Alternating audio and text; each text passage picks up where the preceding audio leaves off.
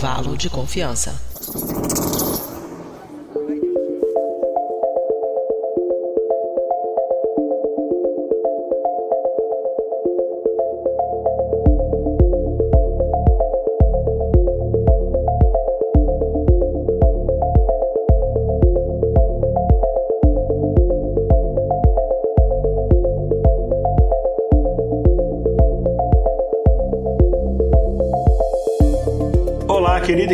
Ouvinte do Briden, está começando mais um episódio do Intervalo de Confiança, uma distribuição uniforme de pensamento crítico. E esse é o nosso episódio de número 120, onde a gente vai falar de um assunto muito bacana e extremamente atual. Em vez de a gente ficar falando de assuntos de séculos passados, tipo terra plana e vacinas, a gente vai falar de um assunto do século 21, talvez, quem sabe, do século 22, né? enfim, que tem a ver com a nossa interface cérebro-máquina, mas não no sentido que a gente pensa apenas vou usar o meu cérebro para controlar uma máquina, mas será que a gente pode estar tá no início de um processo de criação de uma espécie híbrida que não é nem Homo sapiens e não é nem computador, mas alguma coisa no meio disso daí? Então é disso que a gente vai falar hoje. Só que antes da gente começar o episódio, a gente vai chamar a nossa produtora Mariana Lima, que ela vai dar uns recadinhos para vocês. Então, diz aí, Mariana, o que você traz pra gente essa semana?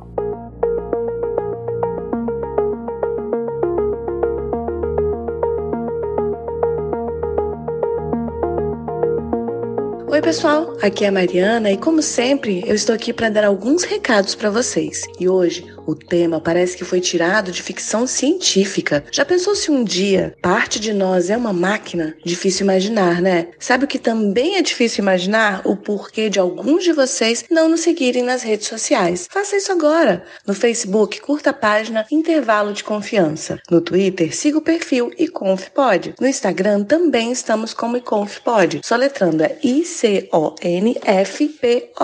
E vocês também podem fazer parte do nosso grupo de ouvintes no Telegram. O link para o acesso está no post desse episódio. Entra lá no nosso site intervalodeconfianca.com.br. Agora, falando nesse programa, ele não é feito com o apoio da OCP. Nosso trabalho só é possível através da contribuição de ouvintes apoiadores como Renato Aguiar, e contribuem mensalmente com valores que começam a R$ reais, o que dá menos que 20 centavos por dia. Você pode, por exemplo, assistir às nossas gravações dos episódios e inclusive mandar seus comentários comentários e perguntas ao vivo. Faça como Renato, para quem esse episódio é dedicado, e torne-se você também um apoiador da divulgação científica. Para saber mais, entre em intervalodeconfianca.com.br para apoie. É isso então. Eu vou embora porque umas peças novas que eu encomendei para minha coluna ficaram prontas. Um grande abraço e até a próxima quinzena. Tchau, tchau.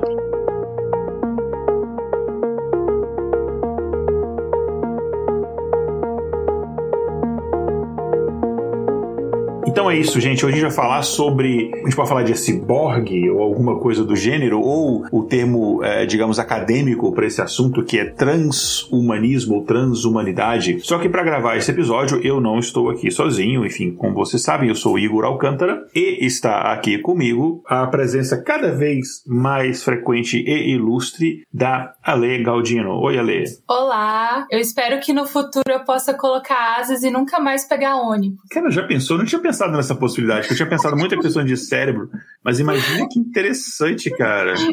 Botar um. Nossa, cara, deve ser. Dei spoiler. Pois é. Eu quero aumentar o meu metabolismo para eu comer à vontade sem engordar. Muito bom também. Botar, sei lá, eu quero adaptar ao meu corpo um motor de opala. Que aí, tipo, toda a minha energia vai ser consumida e eu posso comer quanto for e tal. Mas, enfim. Mas vai agora... fazer muito barulho, você não acha? É, né? Imagina qual vai ser esse barulho. e também um cheiro, né? De, sei lá, opala diesel, né? Tipo, imagina que coisa horrível. Mas, gente, falando do, do episódio, né? A nossa espécie, né, como eu digo, nossa espécie Homo sapiens, ela sempre buscou o aperfeiçoamento, né? Seja o aperfeiçoamento físico, seja o aperfeiçoamento cognitivo. E quando a gente fala aperfeiçoamento, é, quando a gente fala de evolução, daqui a pouco a gente vai é, falar um pouco melhor do que, que a gente quer dizer quando a gente diz evolução, né? Mas a gente tem coisas como dieta, exercícios, estudo, ouvir podcast, são formas que a gente procura sempre uma maneira de melhorar, né? A gente tem hoje em dia, inclusive, fármacos como, por exemplo, a famosa Ritalina, que ajuda na concentração. A gente tem anabolizantes, que aumenta o rendimento físico. Enfim, a gente tem várias coisas que basicamente fazem com que a gente tente melhorar. A própria tecnologia é uma forma de fazer isso, né? O fato de a gente, sei lá, ter, ter descoberto a roda, inventado a roda, é, ou, ou carros, ou computadores, qualquer uma dessas coisas, é, de certa forma, é uma maneira da gente tentar melhorar algum aspecto, né? Individual e como sociedade. Sim. E no livro, que a gente inclusive já citou aqui umas vezes, é um livro muito bacana, é o livro Sapiens, né? O Sapiens, Uma Breve História da Humanidade. O autor, né, o Harari, ele dedica um capítulo inteiro só para falar do futuro do corpo e da mente. E atualmente, é, cada vez mais, a gente vê investimentos que são feitos na área de saúde e tecnologia, nessa intersecção. Por exemplo, é, desenvolvimento de próteses que são mais eficientes e confortáveis para as pessoas. Inclusive tem, para quem não sabe, eu, eu gravo mais ou menos uma vez a cada um mês e meio um, um episódio do Spin de Notícias, né? Que basicamente é um podcast que ele é diário, mas eles, eles, fazem rodízio entre vários cientistas e eu, cada um grava de, digamos assim, a cada 45, de 40 em 45 dias. E eu trouxe uma vez uma, uma novidade de uma empresa de, de próteses, que eu não vou me recordar o nome agora, porque isso tem, sei lá, mais de um ano, em que ela estava usando inteligência artificial, junto com várias técnicas de engenharia, nas próteses. E a inteligência artificial era usada para pegar aquele ajuste fino para aprender o jeito da pessoa que está usando a prótese de caminhar, para ela saber o jeito que amortecer e tal, para dar uma, um caminho caminhar mais próximo da pessoa que não usa próstata, a pessoa que tem, digamos, os órgãos uh, biológicos, né? Então, ó, a gente uhum. falou o negócio do Opala que a Mariana tá comentando aqui, é, please don't, né? É, porque ela que teria que aguentar o barulho de Opala, né? Sim, ela é sua esposa, ela que lute. Pois é, enfim, não, uma parte fica aqui, não vou explicar o que, mas enfim, eu tenho um amigo que ele é filho de um Opala, mas essa é uma outra história. Eu acho então... que eu então posso imaginar o que aconteceu lá dentro. Não, não, ele de fato é filho de um Opala, tem um Opala que é a mãe dele, mas isso é outro assunto. Ah, não, ele não foi feito em Opala, mas ele é, a mãe é um Opala, Opala diesel, inclusive. Mas enfim, voltando ao, ao, tema aqui, é, a gente tem também, por exemplo, softwares que são capazes de armazenar toda a informação de uma mente humana, né, num HD. Né? Enfim, quando eu falo toda a informação, enfim, é, está falando em relação à memória, enfim, não é 100% ainda, é uma área específica ainda, em teste ainda, mas a gente está caminhando para isso. Imagina que interessante a gente conseguir fazer backup da né? Tipo assim, eu vou no, tô imaginando aqui, pô, fazer uma viagem num lugar muito legal. E aí eu quero curtir a viagem. Ou, sei lá, vou num show. Pô, um show muito maneiro. Fui no show, sei lá, do. De quem? Sei lá, do molejo. E aí, pô, quero guardar essa memória para sempre. E aí você só tá bem Black Mirror, você tá vendo aquilo dali, depois você faz o download e assiste na TV lá a experiência. Deve ser uma coisa bem maneira. E, ou você, imagina, você implanta. Eu não tô falando que isso é legal, mas imagina que você pode implantar alguma coisa dessa em criança, fazer um download de uma mente de uma criança, e no futuro ela vê: olha, você não lembra como foi seu aniversário de um ano, mas deixa eu mostrar para você. E aí você, a criança ver, não através de uma. Ah, você pode falar, hoje em dia tem, né? Você vê uma filmadora, não, mas da perspectiva da cabeça dela, tipo, que ela estava vendo e tal. Então, sim, a gente tem esse tipo de coisa? Não. Mas são das coisas que, enfim, o pessoal estuda essa questão de tecnologia e futurismo é pesquisa, né? Então, uh, mas aqui a gente está falando muito de, de tecnologia de intervenção no corpo, é, e aí pode ser através de, de fármacos, né, medicamentos, né, que a gente já faz isso, é, até através de procedimentos que conseguem interferir toda a complexidade que é o que a gente chama de aparato cognitivo humano humano. Então, você pode pensar ele em projetos de melhoramento humano e pensar que isso deixou de ser apenas uma utopia e hoje em dia passou a ser uma possibilidade já, possibilidade bem, uh, digamos assim, intrigante, estranha. A gente não sabe como é que vai ser isso de fato em termos tecnológicos, temos impacto social, mas isso deixou de ser uma coisa completamente impossível de filmes e começou a, a, chegar num ponto de que, ah, existe um caminho, existem pessoas pesquisando esse caminho, né? Então nós, é, Homo sapiens, na nossa espécie, como a gente conhece, para a gente chegar onde a gente chegou agora aqui, com este tamanho de encéfalo, né, de caixa craniana, cinco dedos, polegar opositor, esse movimento que para quem está acompanhando a nossa transmissão aqui ao vivo, não está vendo, mas eu estou fazendo um, um, movimento que a gente chama de é, digitação, né? Que é basicamente eu estou tocando cada dedo no meu polegar. Esse movimento aqui, ele é extremamente complexo. Por exemplo, os primatas, não os primatas, além de nós, não conseguem fazer isso daqui da forma como a gente faz com essa precisão. Isso nos dá a habilidade de pegar, manipular objetos e construir ferramentas, e enfim, é, isso é fundamental, né? Você podia dar nosso cérebro para um porco, ele não conseguiria fazer nada porque não consegue, não tem mãozinhas para fazer as coisas. É, ele conseguiria no mato ficar debatendo filosofia, alguma coisa assim. Então, só que para a gente chegar nesse ponto que a gente está hoje, isso levou milhares de anos. A questão de você ter uma postura ereta para caminhar, que te libera as mãos para segurar coisas, até mesmo a questão da gestação humana, ela foi afetada por isso. Porque a gestação uhum. humana, digamos assim, entre aspas, natural, ou pelo menos assim, primordial, não era de nove meses, né? Ela era mais meses, se não me engano, doze meses. Só que muitas mães morriam no parto porque a cabeça era muito grande para nascer. E aí as mães que tinham filhos prematuros, aqui eu tô fazendo aspas com as mãos, de nove meses, a cabeça, mesmo grande, era menor, e elas tinham uma chance maior de sobrevida, por isso que a gente nasce, a gente nasce igual um bezerro, que ele nasceu, caiu ali com dez 10 minutos tá correndo. A gente nasce uhum. meio que prematuro mesmo. Então, nove meses é meio que sim. Hoje já não considera mais porque é meio que é a média, né? Mas, uh, pensando em termos é, evolutivos, é isso. Mas não foi assim do dia para noite. Essas coisas levam milhares de anos, bilhões de anos, na verdade, se a gente pensar algumas características, para acontecer. Isso aconteceu sem uma interferência, digamos assim, consciente. Né? O que aconteceu foi uma adaptação à natureza. Então, é o que a gente chama de seleção natural, né? Quando a gente fala que o, o Darwin criou a teoria da evolução, né? o, o nome mesmo é a teoria da, da seleção natural, ou da evolução. A gente pode chamar de teoria da evolução das espécies, mas o, o, o correto para a gente entender, porque a gente tem um, um, problema quando a gente fala de evolução, a gente pensa muito em termos de melhoria, né? mas não é melhoria, é sempre adaptação. Uhum. Então, isso demora muito tempo. Então, você tem uma mudança no ambiente, de repente o planeta, sei lá, está começando a ficar mais frio, e aí pessoas naquele ambiente que têm pouca adaptação para viver no frio, elas acabam morrendo mais, elas não deixam descendentes. E aí aquelas características genéticas que elas têm que não se adaptam bem ao frio vão desaparecendo porque ninguém sobrevive com aquilo. Aquelas que têm adaptação melhor para sobreviver com o frio, elas acabam sobrevivendo e os seus descendentes que vêm com aquela mesma adaptação genética acabam sobrevivendo e deixando descendentes, acaba isso acaba se tornando a, a característica principal naquela população. Só que algumas dessas adaptações, elas não são adaptações necessariamente do nosso corpo. Algumas das adaptações, como por exemplo, usando essa questão do frio, pode ser simplesmente, ah, matei aquele bisão, em vez de apenas comer a carne dele, eu vou pegar o couro dele e vou me cobrir, vou fazer um agasalho. Uhum. Então, desde o começo, e a gente é a única espécie que tem esse tipo de coisa, que a gente se adapta ao ambiente não só com adaptações genéticas do nosso corpo, mas com manipulação do ambiente. Mas não é uma coisa de propósito. A gente não faz aquilo porque quero sobreviver e deixar descendentes porque dá. Não. É uma coisa assim, eu não quero morrer e eu quero, enfim, me divertir, né? Entrar lá no Tinder e tal, enfim, reproduzir. É basicamente isso. Né? Eu quero comer e comer, sei lá, enfim. E daí você deixa. e, e aí isso te gera um, um, que a gente chama de uma pressão evolutiva uma produção natural para evolução. É, eu já acho que eu estou muito. Eu tenho que ficar um pouco mais sério aqui. No final é... das contas, é tudo sobre, sobre. Nossos episódios são todos sobre isso e sobre como a gente vai morrer, eu acho. A gente tem muito episódio de como a gente vai morrer, né? Desvirtuamos a questão da tecnologia, ciências e dados e eu peço desculpas.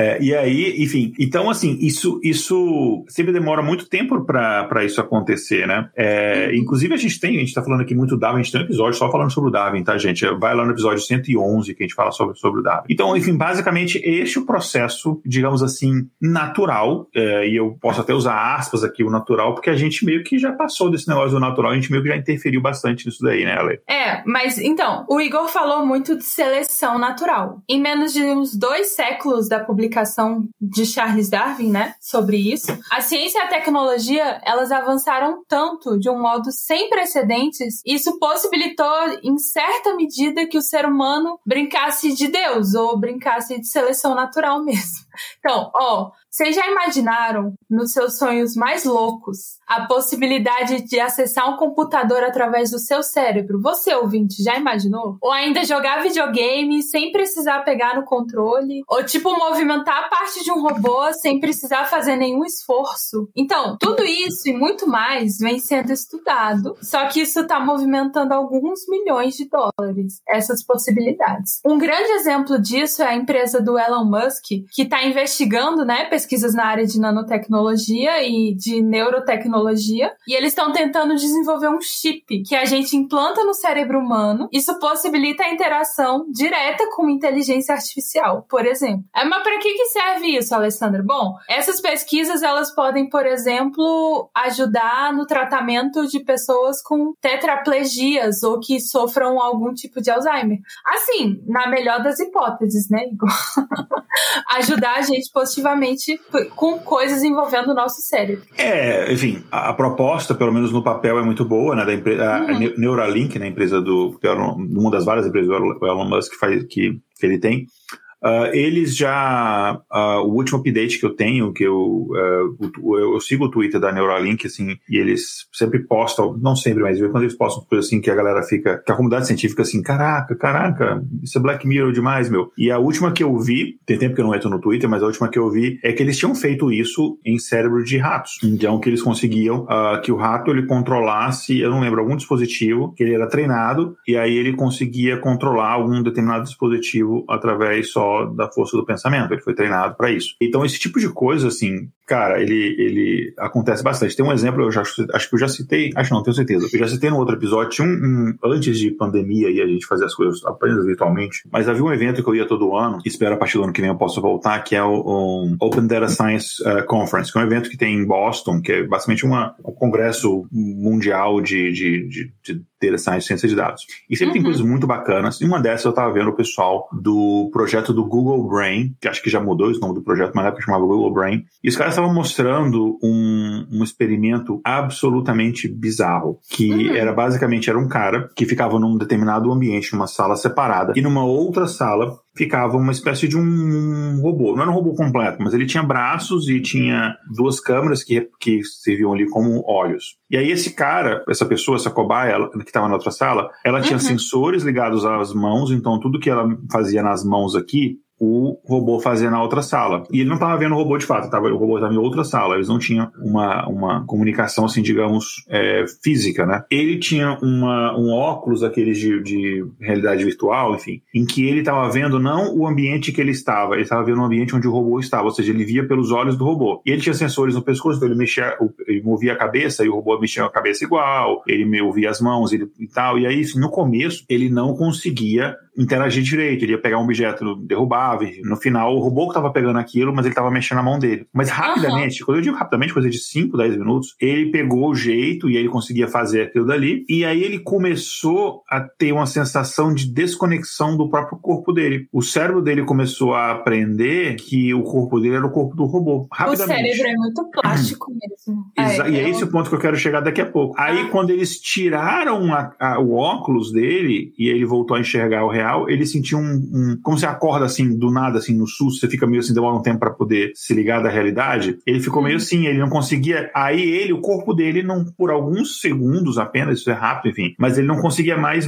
assim, movimentar com precisão as mãos dele. Ficava assim como se não fosse dele. E ele descreveu essa sensação. Tipo, não, parece que, sei lá, por alguns segundos, parece que a minha mão não era a minha mão. Que é a sensação que os bebês têm, né? Quando o bebê fica, o bebezinho fica olhando pra mão assim, maravilhado, mordendo o pé, tipo, ele não entende que aquilo é, é ele. Ele entende que é uma outra coisa, né? Ah. E aí, isso tem a ver com o que a Lê falou, de neuroplasticidade, né? Uhum. E daí que nasce esse conceito do transhumanismo, que a gente está discutindo hoje. Ele nasce nesse, nesse contexto da neuroplasticidade, explicando o que é neuroplasticidade. Neuro, neurônio, plasticidade é essa coisa de você ser mais maleável e flexível, né? Então é a capacidade dos neurônios no nosso cérebro de fazer novas conexões e reconfigurar a rede é, de neurônios ali de de resposta a estímulos. Então a gente tinha uma ideia muito antiga é, no passado de que o cérebro ele se desenvolvia até uma certa idade, depois era meio que estático, e hoje em dia a gente sabe que não, não é verdade. Nascem novos neurônios é, mesmo até na velhice, e, e, novas conexões são formadas mesmo na velhice, isso a vida inteira. Então isso que a gente chama de neuroplasticidade. É, e a gente pode inclusive dizer que os nossos sentidos, eles são até intercambiáveis, né? Como assim? Com um estímulo certo, correto, uma pessoa cega, por exemplo, ela pode voltar a enxergar. Né? Uhum. Mas, enfim, obviamente que escrever e falar é mais fácil do que realmente fazer, né? A gente faz, debater isso na teoria é uma coisa, na prática é isso.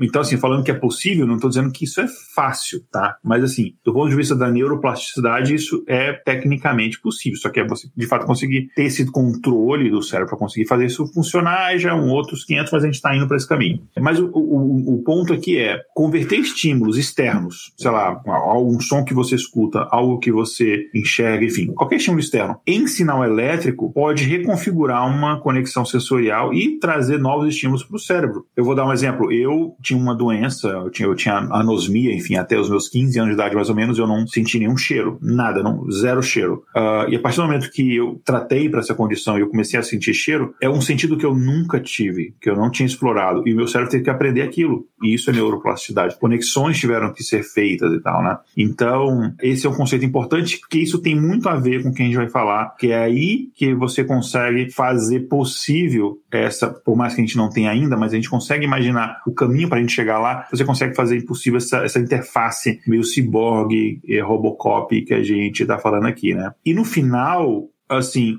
é tudo eletricidade que a gente está transmitindo, através de neurotransmissores, através de conexões, é, de conexão de processamentos é, químicos que acontecem nos, nos axiomas, enfim, dos neurônios, etc. Mas são processos químicos, eletroquímicos que acontecem. Só que, como eu falei, isso deixa uma possibilidade aberta para que ou esses sensores existentes no nosso cérebro sejam reaproveitados pela tecnologia, ou que você consiga usar tecnologia para interagir com esses receptores. Porque no final, a eletricidade, tecnologia da eletricidade se a gente conseguir fazer essa interface eletricidade-eletricidade, tá aí você ter um ciborgue. Sim, e a gente usa essas pesquisas promissoras, a gente pode usá-las, né, para o melhoramento humano e para resolver alguns problemas de saúde. Esse é um lado positivo disso tudo, né? É, tem algumas tecnologias que surgiram com objetivo terapêutico para indivíduos que, como a gente já falou, possam ter alguma deficiência, alguma patologia, né?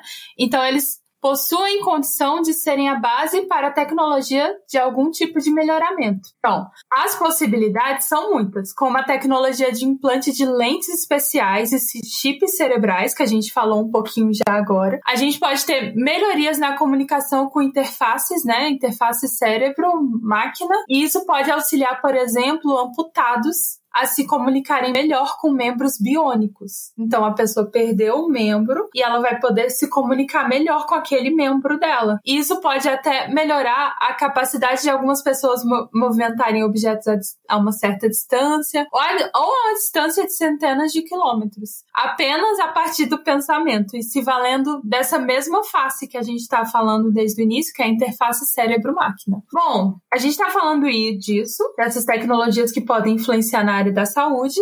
Então a gente trouxe alguns exemplos dessas possibilidades de tecnologia. Por exemplo, sobre prótese de retina. O que, que você tem a falar sobre isso, Igor? Pois é, a gente sabe hoje né, que várias empresas elas pesquisam tecnologias para auxiliar pessoas que tenham perda de visão ou total ou parcial a voltarem a enxergar ou enxergar com melhor qualidade. E, enfim, eles usam tecnologias para a gente conseguir chegar nisso daí. Uh, lembra aqueles implantes que a gente tem? Implante não, mas aqueles aqueles aparelhinhos, para quem não escuta direito, é, seria uma coisa meio que nessa linha. E aí, no caso, são implantes de retina artificial, enfim, basicamente é uma retina não biológica, digamos assim. Hoje em dia é o que há de mais promissor nessa, nessa área de você usar tecnologia para ajudar pessoas cegas, né? A ideia é que você, enfim, tenha essa essa retina, porque no final, ficando pro ouvinte, porque eu tô falando de retina, né? Se o ouvinte lembra das aulas de biologia, a, hum. a, retina é aquela estrutura que fica ali no fundo do olho. Então, quando a luz passa, o, o olho ele, ele, se assemelha muito a uma câmera fotográfica daquelas antigas, né? Na, na, analógicas, em que você tem ali um, um, orifício ali, que é a nossa íris, né? E a luz ela passa por ali, ali você faz foco, etc. E a imagem ela é formada na retina. E na retina você tem o nervo óptico, né? Que é onde aquela, aquela imagem que é refletida, basicamente quando a imagem ela chega na retina, ela vai estimular determinados pontos, como se fosse mesmo um filme de uma, de, um, de uma máquina fotográfica antiga. E aí ela vai estimular essas regiões, e aí o nervo óptico, ele tá ali, ele vai captar essas regiões, ah, essa parte aqui mais escura, essa mais clara, etc.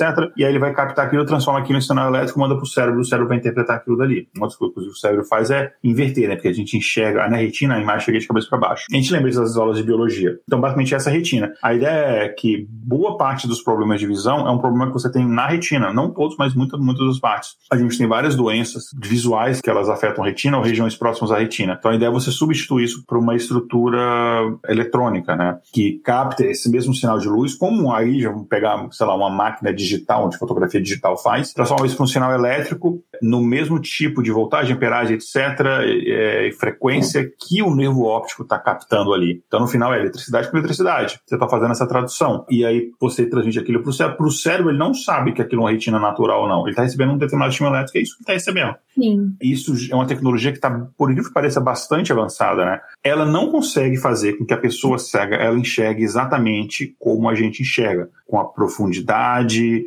com nível de contraste, variabilidade de cor, formas, etc. A gente está num estágio que você pega uma pessoa que ela é completamente cega e você leva num estágio onde ela consegue ver formas, vultos. Então ela está nesse estágio aí. Mas é um avanço gigantesco. Então Quando você a tendo gente- o investimento e o tempo necessário, você vai ter é, é, um avanço muito grande nessa tecnologia. E é uma forma de, de você criar transhumanos também. É um, um primeiro passo. Uhum. Quando a gente trabalha com crianças e adolescentes que eles são cegos ou que eles têm alguma perca, né? É, alguma ausência da visão, sendo menor do que a cegueira total, a gente vê com é importante algum percentual de visão, que seja, né? Então, se isso aí conseguir, fizer com que as pessoas consigam enxergar, mesmo que um percentual, isso já seria muito importante para autonomia, para vários quesitos na vida da pessoa. É, a pessoa, por exemplo, não consegue de repente ler uma coisa num, né, que não seja em braille e tal, mas ela já Sim. consegue, sei lá, se locomover melhor na rua com. Eles conseguem, né? Eles conseguem se locomover e tal, mas já, já é uma ferramenta a mais, assim. É, ainda mais, assim, sabe, as cidades normalmente elas são hostis a essas pessoas, a pessoa com algum tipo de limitação física e tal. As cidades são as calçadas são esburacadas, enfim, não, é, muitos semáforos não têm a, a, a sinalização, a indicação sonora, esse tipo de coisa. Então é, é de fato um- uma, uma ajuda. Tem uma outra que é também é, a interface já mais avançada ainda, porque a gente já está falando de uma interface já direto no cérebro, que é a interface cérebro-máquina, de uma tecnologia conhecida como BCI, BCI, que do inglês é Brain Computer Interface, né, que traduzindo ao português seria interface cérebro-computador, ou se a gente for pegar a sigla em português seria ICC. Uh, IC Uhum. aqui não é de intervalo de confiança, né? é outro IC. É, e essa tecnologia ela ainda não está totalmente desenvolvida, mas ela tem conseguido alguns avanços, é, avanços assim interessantes, e ela se torna cada vez mais possível, né? São avanços bem promissores. E o objetivo aqui, como a gente até citou né, da Neuralink, enfim, não são quando a gente fala cérebro-computador, ainda não é cérebro humano-computador. A gente tem algumas Uhum. coisinhas que está tentando através de ressonância magnética entender determinadas, ah, fazer mapeamento de determinadas regiões do cérebro, tentar interferir nesse cérebro, estimulando determinados sinais, sei lá, de uma imagem, e a pessoa depois tem que escrever a imagem que ela está vendo. Então, assim, a gente já está indo algumas coisas assim, mas ainda muito incipiente, mas está tendo avanços nessa área de qualquer forma. E o objetivo dela é promover um contato direto entre o cérebro humano e um computador, né? E você tem aí, no caso aí, softwares que vão fazer essa decodificação, né? Enfim, de fato, essa, essa comunicação, essa ponte entre máquina e cérebro. E explicando de forma diferente, essa interface nesse ICC, ele basicamente é um dispositivo que vai conseguir decodificar intenção humana. Então, a intenção que é, por exemplo, assim, eu estou movendo o meu braço para pegar esta garrafa de água. Isso aqui é uma intenção. Então, eu idealizei essa intenção no meu cérebro e depois eu executei aquela ação. Então, basicamente, ela vai conseguir entender esta intenção através da atividade cerebral e aí você comunica isso com uma prótese ou alguma coisa que pode estar no seu corpo ou pode estar externa ao seu corpo. Então, você imagina, sei lá,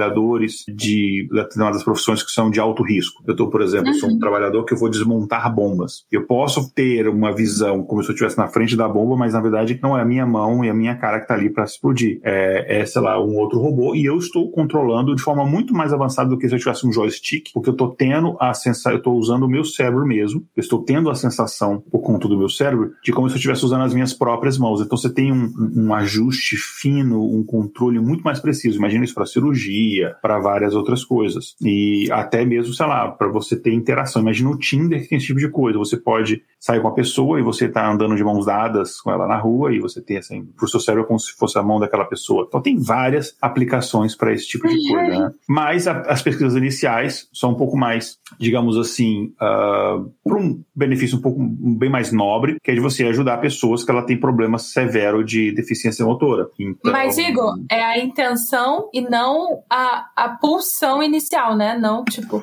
porque vai que eu, na verdade, o que eu quero, queria mesmo era matar uma pessoa, dar um socão em alguém. O meu cérebro vai saber diferenciar o que eu posso fazer, o que eu não posso? A gente tem esse tipo de, no nosso sistema límbico, né, no cérebro, a gente tem uhum. esse tipo de filtro, né? Inclusive algumas pessoas que elas sofrem lesão no sistema límbico, que fica na parte ali, é, o sistema límbico você tem ali, por exemplo, hipotálamo, você tem os gânglios da base, tem determinadas regiões no cérebro, e eu não sei como é que eu ainda lembro disso, que tem tanto tempo que na faculdade, mas você tem essas regiões na, na, na base do cérebro que elas servem muitas vezes como filtro. Então tem pessoas que têm problema nessa região, seja um problema por, uma, por ordem química, enfim, é uma degeneração, alguma coisa, ou mesmo por ordem física, se a pessoa sofreu uma, uma lesão, sei lá, um acidente, alguma coisa assim, e você vê que a pessoa ela meio que perde o filtro, aqui entre aspas, né? Uhum, é exatamente sim. por isso. Então a gente tem esse tipo de coisa. Então a ideia é que essa comunicação, e pelos artigos que eu li a respeito, ela se dê com esta comunicação é, no sistema límbico. Então não é aquela intenção subconsciente, que é exatamente isso que eu vou pegar, nossa, eu vou pegar aquele meu chefe e vou estrangular ele. Não, uh, porque de fato isso é extremamente problemático. E aí a gente pode entrar depois Sim. em questões problemáticas do tipo de e se hackearem? Será que a gente nossa. não tá abrindo porta para hackear o cérebro e tal? Mas é outra questão é... que a gente pode falar no final. Uh, eu tô me da... segurando muito para não falar da, dessas partes também agora pra gente e tô torcendo para que a gente consiga lembrar de tudo na segunda parte do, do episódio ah, que justamente fala sobre essa questão problemática. A gente se empolga e acaba lembrando mesmo. Aí a gente começa é, a falar do capitalismo e dá tudo certo. Mas enfim. É... Você fica falando as coisas, eu só fico pensando assim: isso aí vai dar merda. Aí você fala de outra coisa, ah, mas isso vai fazer um bem para a sociedade. Eu só consigo pensar, eu a sociedade consegue meu, transformar isso em algo ruim, eu tenho certeza. É um problema meu, é um problema meu, porque eu sempre levo para esse lado. Depois eu paro de gravar, quando a gente termina de gravar o episódio, eu vou assim. É, sei lá, relaxar, alguma coisa assim, eu fico pensando assim, cara, eu não quero que nossos ouvintes passem com a impressão que a gente é um episódio assim que só fala coisa ruim, né? Uhum. Mas eu, eu, tento me controlar, gente. Mas enfim, tem, gente, na verdade isso são especulações, né? a gente não sabe de fato o, como é que isso vai ser usado. Isso é, enfim, ninguém tem como saber. Uhum. Uh, mas, Ale, além disso, tem também é, questões genéticas envolvidas, né? Sim, por exemplo, teve alguns cientistas que começaram a estudar organismos modificadores e fazer com que eles conseguissem desenvolver um método para transportar um gene de um organismo para o outro. É tipo assim, usando esse método, eles conseguem transferir um gene que codifica, por exemplo, a resistência a antibióticos de uma cepa de bactérias para outra. E aí a gente confere uma resistência do antibiótico ao receptor. Então, primeiro, esses dois cientistas, qual o nome deles mesmo? Eu esqueci. É o Herbert Boyer e o Stanley Cohen. Ah, tá. Ó, eles conseguiram inserir uma sequência de DNA em um vírus do genoma, como sempre, né, dos pobres ratinhos, em 1974. Mas, atualmente, é, animais e plantas modificadas, como a gente sabe, já fazem parte da nossa realidade. Naquela época, da pra cá, a gente desenvolveu muitas coisas. E a gente configura um debate ético em torno desses animais e dos seus potenciais direitos, né? Mas a gente, de certa forma, já consegue fazer meio que esse transporte de, do gene de um animal para o outro. Aqui. Aí, mas é muito, é... Isso é muito comum, então, desculpa, André, só interromper. Isso, isso é uma coisa muito mais comum e muito mais bem estabelecida do que algumas pessoas que não estão na área, assim. Uh, imagina, eu lembro que na, na faculdade de medicina, isso em dois. Não, que 2000? Foi 90 e sei lá, sete, oito por aí, eu lembro que em laboratório lá de, acho que foi bioquímica, eu não lembro exatamente, a gente conseguia fazer umas coisas, era práticas do laboratório, ou seja, uma coisa, não era uma coisa avançada, coisa, coisa de aluno de faculdade fazia, era uma coisa muito trivial. A gente pegava, por exemplo, uma bactéria E. coli, a gente fazia é, uma alteração no DNA dela, a gente fazia ela produzir insulina, por exemplo. Então, uhum. é, a gente fazia essa mesclagem de coisa. A gente fez uma outra experiência lá que era, não era, um, não era, não lembro, era um insetinho que a gente conseguia fazer uma alteração que aí ele não era um vagalume, que eu falar, ah, é um vagalume, não. Era um outro inseto que eu não vou lembrar agora, que a gente conseguia fazer ele brilhar no escuro, com um gene específico de vagalume. Uhum. Que é coisa que a gente fazia na faculdade, assim, pra coisa trivial e tal. Isso nos anos 90, imagina, isso tem mais de 20 anos. E imagina nos laboratórios mais avançados, nas coisas, o que que não, não se faz, né? O que que os doutores albieres da vida não estão fazendo, né? E isso aqui é uma referência para o pessoal mais velho. Aí, não, e realmente isso é uma coisa que está presente na, na, nas nossas vidas, né? Com organismos de alguma forma geneticamente modificados. Inclusive, isso traz o fato da gente não saber exatamente as consequências, pode traz um, um, certo medo. Sempre que a gente não sabe exatamente o que vai acontecer, a gente tem um certo medo de, de alguma situação, né? Mas que, que esse método, com esse método, eles transferem um gene que codifica a resistência a antibiótico de uma cepa de bactérias para outra. E aí isso confere resistência ao receptor, como eu já disse. Só que isso não significa uma mudança no DNA hereditário. Não é como se fosse a seleção natural que a gente falou no início, que leva milhões de anos para acontecer. Mas, ainda assim, é um grande marco científico, como a gente já sabe, né? Embora seja trivial, mas as formas como a gente pode fazer isso, né? E as aplicações são marcos científicos. Todavia, o que é ainda mais incrível é quando os cientistas passam a utilizá-lo para promover alterações no DNA de outros gêneros de células de animais e, de humanos. Então, tipo assim, eles usam a mesma lógica para alterar, por exemplo, o DNA viral, e essa mesma lógica pode alterar o DNA de outras células de qualquer corpo humano. E aí eu fico pensando no que eu ia fazer, né? Acho que eu ia colocar olhos azuis ou alguma coisa do tipo. então, a ideia é meio que a mesma lógica, só que a gente usa para alterar o DNA viral, mas também pode ser usada na gente, né? E aí, como a gente sempre falou, tem, isso pode envolver o tratamento de várias doenças genéticas e alteração genética em favor do melhoramento do funcionamento desse corpo. O que também eu tô doida para falar pode acarretar vários merdas que eu vou me segurar nesse momento. É, existe um debate, a gente vai, a gente vai chegar nesse ponto, mas tem um debate ético muito sério sobre esse assunto, muito sério. e tem muitos avanços na utilização dessa tecnologia, né, que tem ocorrido nos últimos anos. É, e muitos deles a gente já citou, mas por exemplo, se a gente já imaginou se a gente conseguisse usar isso para possíveis tratamentos da AIDS ou de células cancerígenas, seria um, um grande marco para a humanidade, né? E aí fica uma questão agora, Igor, que a gente falou no início, né? Mas qual modificação você gostaria que fosse feita em você mesmo? Uh, tirando o, o estômago de opala? Uhum.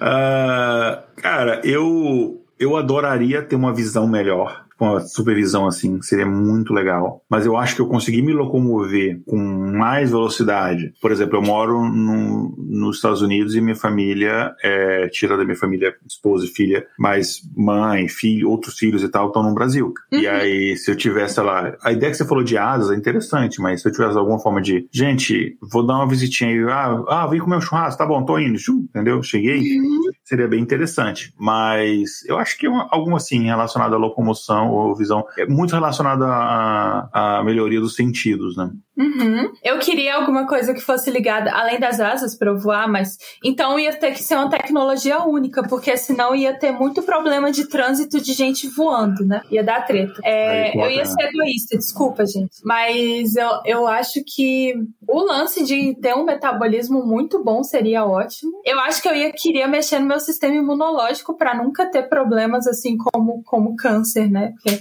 a gente nunca sabe o que pode acontecer. E spoiler, falaremos sobre isso nessa temporada. Eu posso mudar minha resposta? Pode. Eu queria ter um cérebro, tipo, sei lá, muito mais foda, com a memória, assim, muito mais animal. Que eu podia baixar um software, assim, quero aprender ucraniano. Aí eu baixaria um software, sei lá, tipo Matrix. É, uhum. Eu acho que seria mais interessante. Hum, é, eu só penso nas questões éticas do futuro, mas vamos continuar então. E aí a gente deixou o convite para os ouvintes comentarem o, o, no episódio e nas redes sociais, uhum. compartilhando o episódio. que modificações vocês gostariam de, de fazer, né? E aí deixa aí que a gente vai, vai compartilhar nas redes sociais as respostas que a gente achar mais criativas. Olha aí. Sim. Mas enfim, uh, tem um, de acordo com um estudo, falando nesse, nesse, aprofundando um pouco mais esse assunto, né? Tem um estudo do Glednésio da Silva Santos que ele diz que de acordo com o estudo dele, o ser humano ele vai chegar uh, nesse conceito de imortalidade uh, através de dois pilares, né? Um é o combate ao envelhecimento e o segundo, e aí, enfim, com consequência disso, você combateria a morte, né? E uma outra forma que ele vê é nesta simbiose. E quando a gente fala de simbiose, é uma relação mútua benéfica entre duas espécies, né? E nessa simbiose entre o orgânico e o cibernético. E aí, uhum. quando a gente uhum. fala de cibernético, você pode imaginar, está falando do Murphy, sim, está falando de, de, de cyborg, de Robocop, esse tipo de coisa. Isso pode de fato ser real. Então, se você quebrar, entre aspas, partes do seu corpo e você conseguir substituir, com trans, tipo, a gente já faz isso, né, com transplante, mas você você tem problemas de rejeição, algumas outras coisas, mas você conseguir substituir isso por, é, por digamos, órgãos é, sintéticos, eletrônicos, e é, você consegue basicamente fazer, sei lá, dependendo do carro, tem carro antigo aí de, de 50 anos que ainda roda, só dá a manutenção correta, trocando as peças e tal, ele vai. Então a gente poderia fazer isso com a gente, né? Então, enfim. Mas, eu acho que, eu, mas eu acho que meu corpo, assim, do jeito que eu tratei ele, acho que eu sou meio que um, um sei lá, tempra, um, sei lá, não daria muito certo, não. Mas desculpa, Mas, diga, Igor, uma dúvida que não envolve transhumanismo. E essa sua camiseta bonita aí? Então, gente, aqui, para quem tá, para quem é nossos apoiadores, aí fica o convite a vocês nos apoiarem, mínimo cinco reais por mês, você pode assistir as gravações ao vivo e aí com vídeo, né? Então você pode ver as nossas caras lindas aqui gravando. Então, para quem tá ouvindo ao vivo, tá vendo que eu tô com uma camiseta aqui, é uma camisetinha com a cara do nosso querido Darwin, com boinazinha escrito Viva la Evolución. Enfim, é uma é uma sátira né, do Viva la Evolución, só que é com Darwin, Viva la. E é uma camiseta que eu coloquei em homenagem ao episódio de hoje. É, então, não foi coincidência, não. É, foi intencional.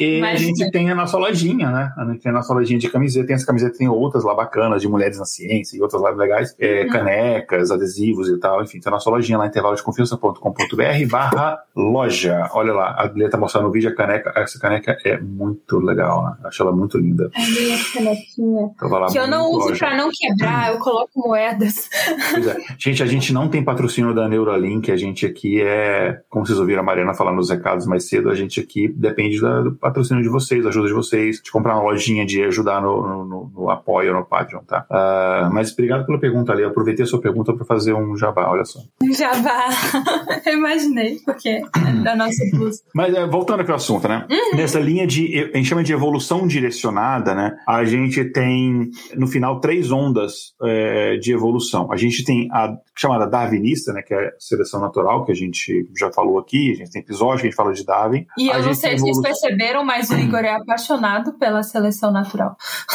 Eu acho que é, é. Não, é verdade. É a minha, é a minha teoria científica favorita, de longe. Se me deixar começar a falar sobre ela, ela é fantástica. Cara, você consegue aplicar ela até no nível molecular. Se você entender diferenças de DNA e RNA, e você entende por que, que a gente tem DNA e RNA, ele está diretamente ligado à evolução. Ele uhum. é, o, é, o elo, é o elo que tem entre uh, nós, por exemplo, né, eu, seres eucariontes, e você, sei lá, e bactérias, assim. Ou, não, não eucariontes, esqueci o termo correto. Mas enfim, entre nós, sei lá, e bactérias bactérias que só tem RNA e tal. Mas enfim, então você tem a evolução darwinista, é uma dessas ondas. Você tem a evolução da civilização, aí você, a gente está falando de processos sociais, que é uma forma de, de evolução, porque aí você não depende apenas dos limites do seu corpo para sobreviver, como depende o tigre, como depende é, o, o, sei lá, o, o, ratinho, etc. O ratinho não é um apresentador de TV, a espécie mesmo de mamífero roedor. Você não depende mais das suas habilidades biológicas e você não depende da casualidade de uma mutação genética te dá mais adaptação ao ambiente, mas você cria mecanismos sociais para que você vença os desafios do ambiente. Então você uhum. constrói sociedades, você tem o, o, os mais fracos são acolhidos pelos mais fortes, uh, você tem divisão de tarefas, tem toda uma estrutura social que permite que pessoas sobrevivam em condições adversas e elas não conseguiriam isso numa,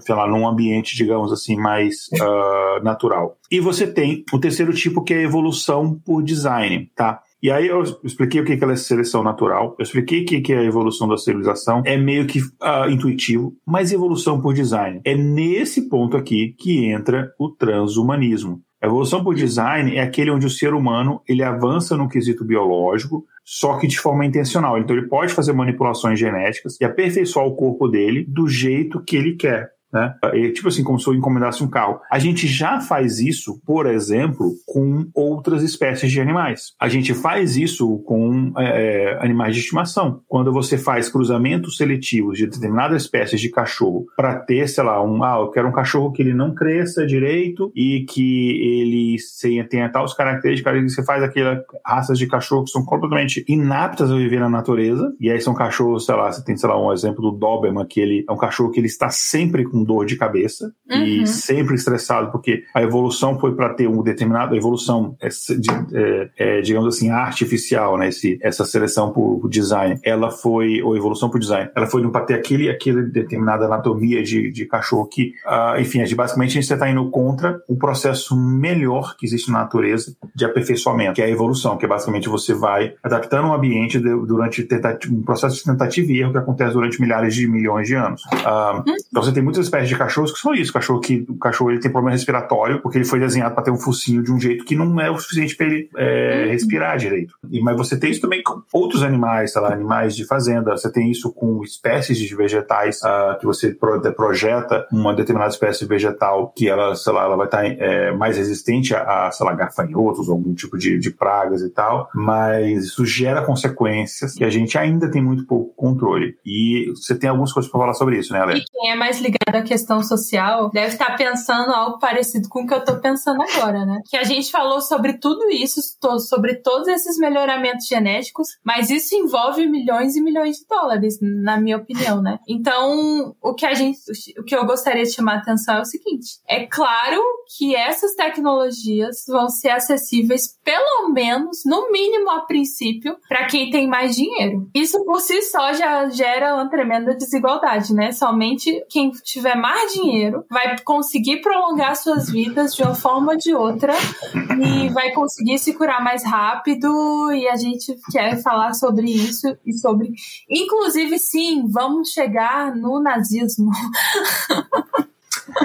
sobre eugenia, por exemplo, né? Uhum. Então, ó, é, questões como essas, elas podem envolver até a longo prazo eugenia, né? Que significa, eugenia, eu não sei se vocês sabem, mas a definição é bem-nascidos. Então, é, a eugenia é como se fosse os estudos dos agentes sob algum controle social que podem melhorar ou empobrecer as qualidades raciais de futuras gerações, física ou mentalmente. Então, tendo essa ideia mais explicada, eu queria ir ao seguinte ponto, caro ouvinte. O que que vai acontecer com a nossa sociedade no momento em que a evolução por design alcançar seu ápice, no momento em que isso for muito mais comum do que só algo que as pessoas ficam discutindo é, num podcast de ciências, né? Que, é, enfim, é nesse conceito, é, é aqui que entram os bio. É, atenção, ouvinte, é aqui que entram os bioconservadores. então, basicamente, a pessoa que quer se, ser antagonista desse movimento do transhumanismo, né? Mas aí eu fui pesquisar sobre isso, porque eu também participei dessa pauta. E aí eu achei muito interessante e fiquei até com pulguinha atrás da orelha com os argumentos deles. Tem três argumentos principais que a gente colocou na nossa pauta. Então, Igor, quais são os argumentos contra o transhumanismo? Ou seja, quais são os argumentos dos, dos tais bioconservadores? Então, eles defendem né, que essas, como você falou, nessas tecnologias devem ser proibidas. Uhum. É, enfim, esses melhoramentos humanos, é, segundo eles, seriam prejudiciais e por isso deveriam ser proibidas. E daí a gente vai nesses três pontos. O primeiro primeiro argumento deles é que o melhoramento humano ele poderá ter práticas similares àquelas de regimes totalitários como o nazista, ou seja, é, eles estão falando que o transhumanismo é uma forma de eugenia. né? Uhum. Então, existem inúmeras formas, é, existem inúmeras razões porque a eugenia é uma bizarrice que ela de fato tem que ser é, banida, né? É, enfim, foi a, a, o conceito de eugenia que levou uh, os, não vou nem chamar de teóricos do nazismo, mas enfim, porque seria dar crédito demais para ele, mas as pessoas, aprende monarca, a gente não defende nazismo, mas as pessoas que é, defendiam essa ideia na primeira metade do século É, o que elas acreditavam é que existe uma espécie, uma, uma raça, uma etnia, que ela é superior às demais, e através de cruzamentos controlados, você deveria, digamos assim, purificar aqui, entre aspas, a humanidade, para que você eliminasse as espécies, digamos, inferiores. Isso é uma das questões da eugenia. Mas a eugenia também é, é por exemplo, se eu tiver um domínio de, de tecnologia genética, né, de criogenia, que eu consiga é, alterar genes de um determinado um, embrião, ou mesmo não alterar, mas selecionar determinados genes, ah, e aí eu fazer, sei lá, uma fecundação in vitro, onde eu sei exatamente as características genéticas daquele espermatozoide, daquele óvulo, e qual vai ser o resultado dessa, dessa intersecção entre os dois, aí você pode escolher, por exemplo, nossa, meu bisavô ele tinha olho verde e ele tinha 1,90. Então você faz determinada, seleção ou mesmo alteração do DNA para pessoa uhum. nascer daquela forma. Os critérios podem ser critérios assim, não, eu vou selecionar determinados genes que a pessoa não vai ter câncer, não vai ter Alzheimer, é, o que por si só é uma coisa que a gente deve ter, tem que debater, mas ela pode ser coisas muito mais graves, que é do ponto de vista de você favorecer uma determinada é, etnia em detrimento da outra, que tem consequências ruins sociais, mas também biológicas. Você reduzir a variabilidade genética de uma espécie, você, você aumentar a probabilidade de doenças, de, de é, basicamente você reduz a qualidade genética daquela espécie, porque como você tem menos variabilidade, quando eu falo qualidade não é de menor ou pior, mas eu falo é da chance daquela espécie sobreviver a uma determinada é, é, mudança é, ambiental drástica, ou, por exemplo, da mudança climática que a gente está sofrendo. Então, e assim, a gente estuda aí. Ou de um é, vírus, né? Por mais sinistro que um vírus seja, você sempre tem pessoas que não se infectam. Por quê? Porque a gente tem variabilidade genética que tem determinados organismos que não se infectam de determinada doença. Tem gente que é imune a AIDS e não pega. A pessoa faz sexo sem proteção com pessoas com HIV positivo e a pessoa não contrai HIV. É exceção? Uhum. É exceção. Mas é por causa da nossa variabilidade genética que você vai ter esse tipo de coisa. Ou seja, se você tiver, sei lá, um vírus HIV que você não consegue tratar, mas que no medicamento ele consegue transmitir pelo ar, você imagina. Ou o vírus da raiva, se ele começasse a transmitir pelo ar, seria Walking Dead. Mas ele teria pessoas serem imunes. Ela seria a garantia de que a espécie não deixaria de existir. Então a eugenia ela é ruim por todos os, os fatos, inclusive ela é ruim no próprio argumento que ela, que ela usa, que é de melhorar a humanidade. Não, não vai melhorar a humanidade. Você vai reduzir. É isso daí. Igor, rapidamente sobre variabilidade uhum. genética. A reprodução sexuada, ela realmente dá muito trabalho. Você tem que baixar o Tinder, você tem que escovar os dentes, você tem que pentear o cabelo. E talvez a pessoa nem assim te queira. Mas existe um ponto muito positivo nela, que é justamente a variabilidade genética. Que é uhum. coisas que bactérias que se reproduzem por reprodução assexuada não tem, né? Uma colônia de bactérias não suportar uma temperatura superior a 30 graus e de repente aquele ambiente tiver 30, fizer 30 graus, todos os indivíduos, clones, vão morrer ao mesmo tempo. Então, graças à variabilidade genética, a gente consegue ter uma sociedade que resiliente de algumas formas, né?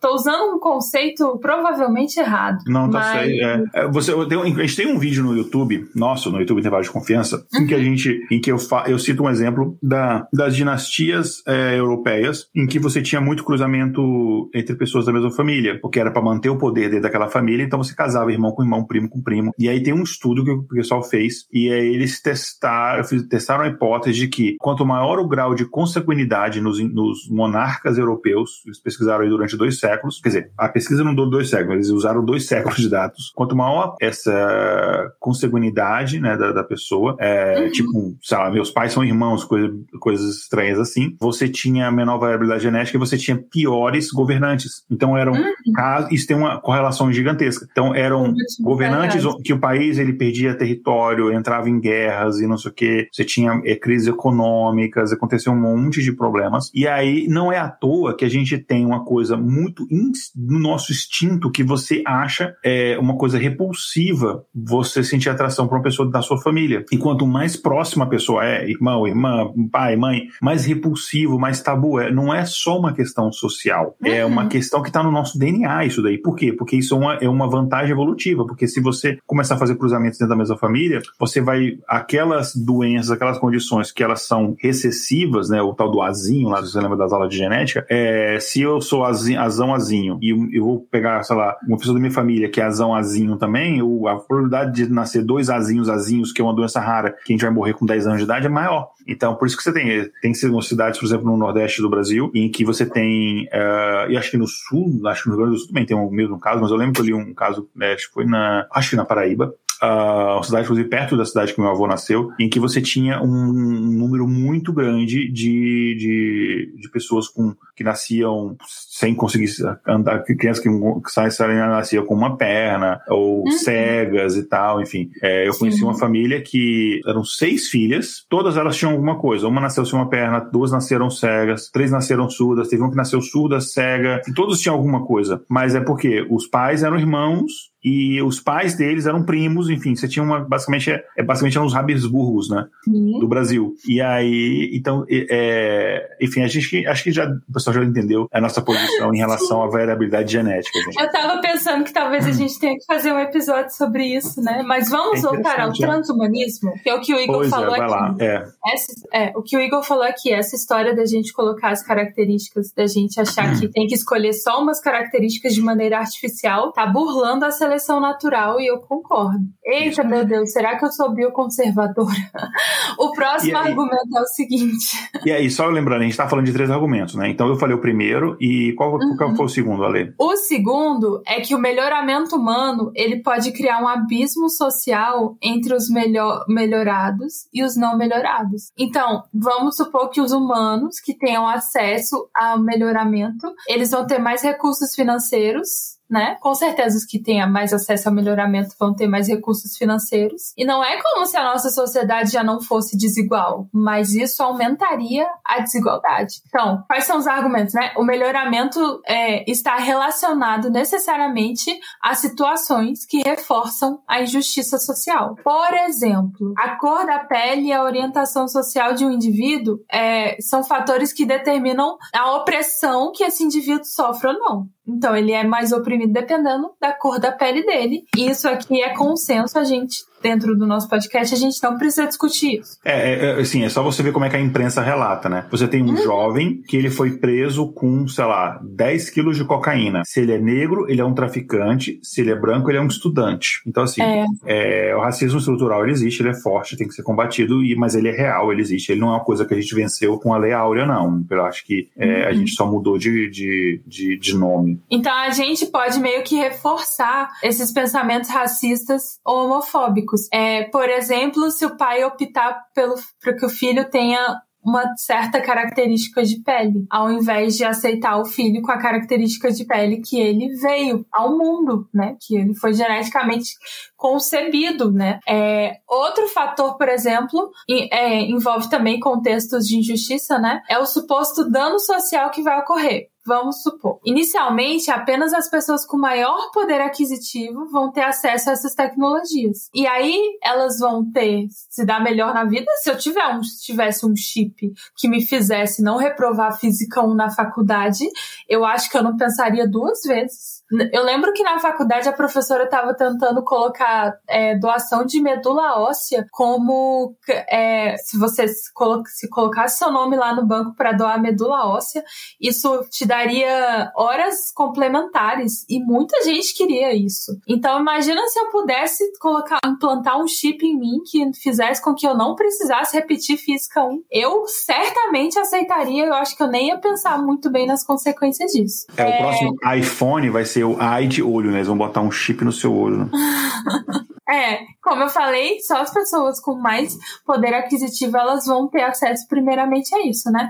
Então essas pessoas vão mais rápido, sei lá, se tiver um chip, elas vão mais rápido guardar informações, elas terão mais saúde mais rápido, elas não vão morrer menos e, e elas vão ser mais fortes, mais inteligentes, com menos, sei lá, necessidade de dormir e aí elas vão ser mais ricas e poderosas e os filhos delas serão mais ricos e poderosos e as pessoas melhoradas vão conseguir ter melhores empregos e melhores condições de disputa no mercado de trabalho, em outras esferas da vida social, econômica, enfim, isso é como se isso é uma bola de neve. E isso vai propagar a desigualdade em níveis é, variados, assim, conforme a gente pode imaginar. Mas a gente tem um terceiro argumento, qual é, Igor? Pois é, é tem um argumento que eles dizem que essa prática, é, na verdade é um, é um questionamento, né? Será que, não, será que essa prática de transhumanismo não conduziria a humanidade a uma, que eles chamam de uma ladeira de degradação biológica e social, né? É, porque o que eles acreditam é o seguinte, que essas tecnologias, elas poderiam ser desumanizadoras, né? E, e a preocupação que eles têm é que essas tecnologias poderiam ruir, é, inclusive, a própria dignidade humana, ou até mesmo sem querer é, acabar com algumas questões que são humanas, que são até difíceis a gente conseguir mensurar, né? E a gente talvez nem entenda que a gente tenha, que são tão naturais, uh, que a gente perderia basicamente a nossa humanidade. A gente seria uhum. uma outra coisa, e é um ponto que a gente vai discutir daqui a pouco, que é talvez a gente não seja mais nem Homo sapiens, né? Talvez a gente seja uma outra espécie. É, uhum. Aquele dilema, né? Se eu, se metade do meu corpo for não for mais biológico, será que eu ainda sou um humano, né? Ou será que eu sou uma máquina? Será que eu sou uma coisa, enfim, qual é a diferença minha de um de, um, de uma máquina, né, a, não ser a minha consciência. Então, é um, é um, são debates assim que talvez a gente, e talvez as consequências disso, morais, sociais, etc., a gente não consiga nem, talvez isso eu posso até afirmar, né, a gente não consegue nem mensurar, uh, porque tem coisas que são tão intrínsecas ali dentro do nosso código-fonte humano e tal, que, enfim, a questão da falha, que é uma coisa natural do ser humano, a questão mesmo das nossas limitações, é, enfim, seria, imagina, sei lá, uh, seria um bando de pessoas pessoas, entre aspas, perfeitas fisicamente falando, enfim, eu não vou escorregar, eu não vou ter problemas de enxergar, eu não vou ter nada disso, eu não vou ter problemas de não lembrar determinada coisa, porque vai, basicamente vai ter um computador armazenando as coisas no meu cérebro. Quais consequências que isso vai ter para a humanidade, né? Então, esse é, o, é o risco, né, da gente entrar num ponto que, que é o caminho sem volta, basicamente. Né? Mas, ouvinte, a gente não quer só falar, né? A gente está tentando não falar em todos os episódios sobre como a gente vai morrer. Então, a gente também trouxe meio que o lado positivo, né? Então tem muita gente que defende o transhumanismo, né? É... E aí o transhumanismo ele vai falar em favor, né? Segundo essas pessoas, da aceitabilidade de medidas radicais para o melhoramento humano, né? E isso pode aumentar drasticamente nossos níveis físicos, intelectuais, etc. E aí eu trouxe para vocês um negócio que eles chamam de a declaração do transhumanismo. Então, em 10 pontos, e o primeiro, no primeiro ponto eles falam assim que a humanidade é extremamente influenciada pela ciência e pela tecnologia.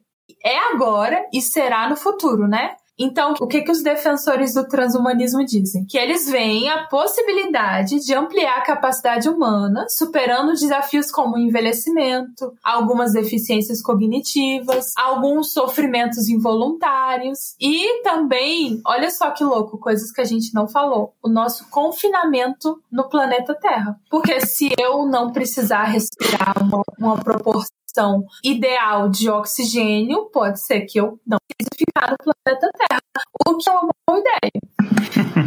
né? É. Uh, o segundo é, ponto desse, dessa declaração é eles dizem que acreditamos que o potencial da humanidade ainda não foi alcançado. Existem cenários possíveis que levam a humanidade a condições maravilhosas e extremamente valiosas. que otimista. Eles também falam uhum. que eles reconhecem que a humanidade enfrenta sérios riscos, isso é verdade. Especialmente devido ao uso indevido de novas tecnologias, mas que existem, e existem cenários realistas nas quais seria possível a perda da maioria ou de tudo aquilo que a gente considera valioso. E alguns desses cenários são drásticos e outros são sutis. Mas todo progresso seja mudança, e nem toda mudança é progresso. Que, enfim, esse é um, um dos, dos argumentos que eles usam. O quarto é precisa haver um esforço de pesquisa a ser investido na compreensão dessas perspectivas. Precisamos deliberar, e aqui não são palavras minhas, são palavras é, uhum. do, do manifesto, né? Precisamos uhum. deliberar cuidadosamente sobre a melhor forma de reduzir os riscos e agilizar as aplicações benéficas. Também precisamos de fóruns onde as pessoas possam discutir construtivamente o que deve ser feito e de uma ordem social onde decisões responsáveis possam ser tomadas. Isso. E aí eles falam ainda que a redução dos riscos existenciais e o desenvolvimento de meios para a preservação da vida e da saúde, o alívio de graves sofrimentos e tipo a melhoria da previsão e da sabedoria humana devem ser perseguidas como prioridades urgentes e sendo bem financiadas, ou seja, a gente deve procurar essas melhorias que o transhumanismo pode trazer e, e bancar, né, o preço que for necessário por ela. O sexto ponto é a formulação de políticas deve ser guiada por uma visão moral responsável e inclusiva, levando a sério oportunidades e riscos, respeitando a autonomia e os direitos individuais, mostrando solidariedade e preocupação com os interesses e a dignidade de todas as pessoas ao redor do mundo. Devemos também considerar nossas responsabilidades morais para com as gerações futuras. É mais uma vez a gente está vendo, né, Ale, que eles estão, é, eles têm essa visão assim muito otimista e talvez um pouco ingênua de como as coisas aconteceriam, né? A questão é que uma característica do capitalismo, enfim, do nosso sistema é, hegemônico econômico é que vai ter uma pessoa que vai ter condições que vai usar isso para ter o mais lucro possível, nem aí com, assim, com questões éticas, morais, com futuras gerações. A gente está destruindo o planeta por quê, né? É, Além do não. que seria razoável. Eu acho que tudo que você envolve acreditar no bom senso da sociedade como um todo, você, você fica com o pé atrás, porque se fosse assim, a gente não, ter, não estaríamos onde estamos agora, né? Exato. E aí, eles falam que eles defendem o bem-estar de todas as criaturas, tipo, incluindo os animais, é, os animais de uma forma geral e os seres humanos. E eles falam que qualquer futuro, é, qualquer futuro intelecto artificial que seja, né? E formas de vida modificadas ou outras inteligências que os avanços tecnológicos científicos possam originar também serão defendidos por, por eles, pelos transhumanistas. E aí o oitavo e último ponto do manifesto deles é: somos a favor de permitir aos indivíduos uma ampla possibilidade de escolha individual sobre como eles determinam suas vidas. Isso inclui o uso de técnicas que podem ser desenvolvidas para auxiliar a memória, a concentração e a energia mental terapias de extensão de vida, tecnologias de escolha reprodutiva, procedimentos criogênicos e muitas outras tecnologias possíveis de modificação e melhoramento humano. E aqui eles entram num ponto que não dá nem pra gente ser contra, assim. É a questão da liberdade do indivíduo. Mas a liberdade do indivíduo, a gente precisa ter muito cuidado, que ela uhum. tem que estar tá muito, é, ela tem que estar tá no segundo plano quando você pensa nos impactos sociais, porque a gente vive em sociedade. Então a sua liberdade individual, ela tem que estar tá subordinada, ela tem que está numa hierarquia abaixo das consequências sociais que ela tem. Porque senão a gente não viveria em sociedade, a gente viraria basicamente cada um por si. Então, assim, eu sei que isso é contra pessoas que acreditam, por exemplo, numa visão mais libertária de que não precisa haver nenhum tipo de controle, enfim. Mas nas pequenas experiências tentativas que a gente teve em sociedades que tentaram caminhar para esse tipo de caminho, uhum. seja economia, seja outras coisas, a gente acaba é, levando ao caos. Então, assim, precisa haver um, um, um equilíbrio entre o que é escolha individual que não afeta de fato a sociedade como um todo e deveria ser considerado escolha individual e as pessoas não têm que se meter, como por exemplo, na minha opinião, a liberdade da mulher ao próprio, da mulher ao próprio corpo, as liberdades individuais que elas afetam diretamente o outro, como por exemplo a, a questão de você liberar armas para todas as pessoas. É, você afeta diretamente o outro, porque a arma não tem nenhum outro objetivo a não ser matar. Não existe nenhum outro objetivo. Não é fazer cosquinha, não é assustar, ela é matar. O único objetivo é isso. É, uhum. Não é uma bala de festinha, as balas são feitas para perfurar um tecido biológico e estraçalhar o que tem por dentro. Tem chumbo, inclusive, para, mesmo se não atingir um órgão vital, deixar você morrer por, é, intoxicado pelo chumbo. Então, assim, então a gente tem que pensar muito nisso. Um ponto que, assim, a gente, então a gente, só explicando para os ouvintes, que a gente mostrou aqui dois, dois lados desse debate. Um lado, que são, que a gente falou agora, dos transhumanistas, que são a favor de você ter esse tipo de, de adaptação é, biológico, é, eletrônica, mecânica, será como é que a gente pode é, classificar. E o o outro, que são os bioconservadores, que são contra isso daí. Então, é, são os dois lados da moeda que, uh, que a gente é, tem que ativamente, como sociedade, participar da, da discussão. Isso eu, eu, eu, concordo que tem que haver uma discussão, não tem que ser uma, uma decisão unilateral de um governo, etc. No entanto, tem um argumento dos bioconservadores que eu não concordo, não que eu concorde é, com os outros, mas tem um específico que é a questão de que esse tipo de tecnologia deve ser necessariamente proibida. Porque uhum. a questão da proibição, ela tem um problema. Ela é impossível em, uhum. muitos, em muitas coisas. A proibição, você tem que pensar o que, que você quer com ela. Você quer inibir determinada coisa? Beleza. Como é a melhor forma de inibir? Às vezes não é a proibição. Às vezes é, por exemplo, a educação. Às vezes são outros caminhos. Eu pego, por exemplo, uma coisa que a gente vai fazer um episódio no futuro sobre drogas. A guerra contra as drogas, a gente sempre tem que dar os parabéns às drogas, porque elas venceram a guerra contra as drogas, né? É, Igor, e se conseguirem a cura pro, pro câncer? A gente vai proibir a cura pro câncer por causa, né, de como a gente chegou até a cura pro câncer? Não, eu sei Exato, que isso é um não. Então, a gente tem que debater cada um desses. Não é fácil. Então, proibir não é um caminho, de fato. É, só que tem que haver parâmetros e como isso vai acontecer, enfim, tem que haver contrapartidas, tem que ver questões éticas tem que entrar. Então, não é também oba-oba, tudo pode, né? Não é assim. Então, só que proibir por proibir simplesmente não funciona. Por que, que não funciona? Porque você pode proibir aqui, vai ter alguém num laboratório secreto numa ilha do Pacífico que vai fazer isso. Uhum. Então, assim, não é a questão da proibição em si, é muito mais complexo que isso. Qual que é a solução? Eu não sei, ninguém sabe, mas a gente precisa debater. Por isso que eu falo, gente, vamos resolver as questões. Eu sempre falo isso, dos, séculos passados, de terra plana, não sei o quê. Vamos parar de, de, de falar essas besteiras e vamos começar a debater os problemas do século XXI, antes que eles se tornem realidade, porque a gente já uhum. meio que vai estar preparado para isso. E não ser apenas reativo depois que aconteceu. Oi. Igor, você falou que não sabe quem sabe, mas eu sei quem sabe. Quem sabe? O pessoal do Twitter. Então, você, ouvinte, que está ouvindo isso e que é usuário de Twitter e com certeza sabe como resolver esse problema e com certeza é, tá do lado ou dos bioconservadores ou dos transhumanistas, você pode resolver a gente, você pode marcar a gente no Twitter e falar do lado de quem que você tá e com certeza vai vir alguém brigar com você e antagonizar e a discussão gera engajamento. Então, caro ouvinte, estamos acreditando em vocês. Marquem a gente e falem de que lado vocês estão. Confesso que eu não sei ainda, mas confesso que estou suscetível a argumentos. Obviamente, gente, a, a Lê tá brincando. Assim, não, você pode marcar a gente, enfim, a gente vai adorar participar do debate e tal. Poxa. É, seja no Twitter, seja. Obviamente. Mas, gente, nem tudo precisa ser Marvel versus DC, né? Nem tudo precisa ser um embate de esse é o lado certo, o outro lado é a pior coisa que existe no mundo, deve ser extinto. Não, assim, algumas coisas devem ser extintas, como o nazismo, hashtag fica dica monarque, mas, enfim, esse é um debate que tem que acontecer de fato. Mas fica fato a dica o pessoal comentar e participar desse debate, né? Uhum, sim. Enfim, a gente já falou sobre isso, né? Sobre os bioconservadores e os transhumanistas. E tem o um último tópico da nossa pauta, então, na vida, nós temos uma certeza, uma única certeza imutável, que não muda, né? Que é a morte. Quinta-feira tem. Ah, não, achei que era quinta-feira tem de confiança, não é essa certeza, não.